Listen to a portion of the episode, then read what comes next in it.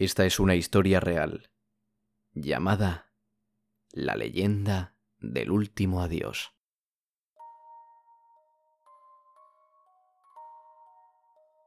Toda mi historia ocurrió en el año 1991. Por aquel entonces tenía 20 años para 21. Mi abuela, que vivía con nosotros, se rompió la cadera al caerse de una silla. Tenía 91 años, por lo que los médicos dijeron que no se la podía operar y quedó recluida a pasar lo que le quedaba de vida en la cama. Fue un mes nada más, pero fue horrible ver cómo se iba debilitando hasta que dejó de comer.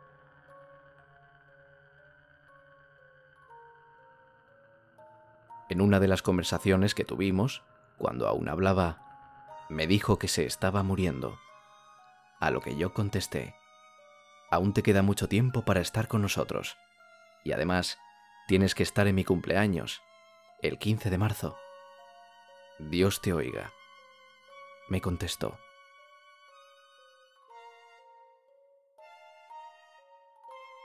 A primeros de marzo estaba en mi habitación con mi sobrina cuando me vino a la cabeza el pensamiento de que mi abuela se estaba muriendo.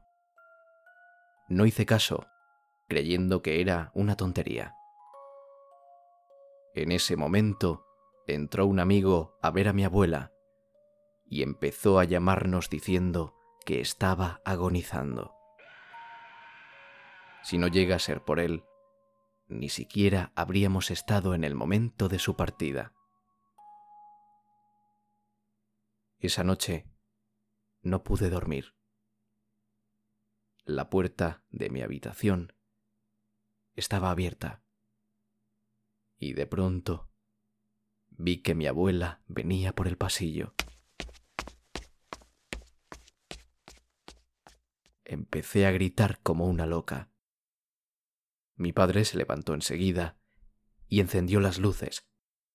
Me agarraba diciendo que no pasaba nada, pero yo veía a mi abuela a su lado, la cual se acercó a mí y me dijo, Tranquilo, hijo, que no te voy a hacer nada.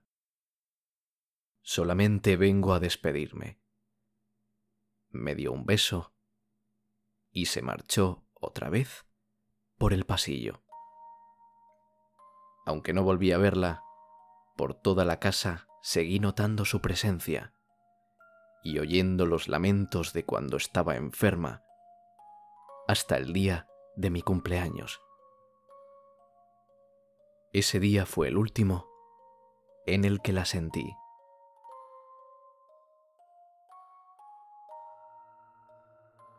Cuando me ocurrió todo esto, casi caigo en una depresión, pues tenía sentimientos contradictorios, ya que quería mucho a mi abuela.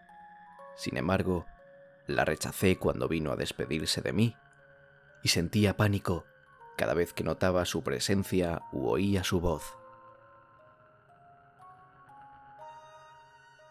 Logré superarlo gracias a una compañera del trabajo que conoce todos estos fenómenos y que me hizo comprender que mi abuela entendía el terror que yo sentía.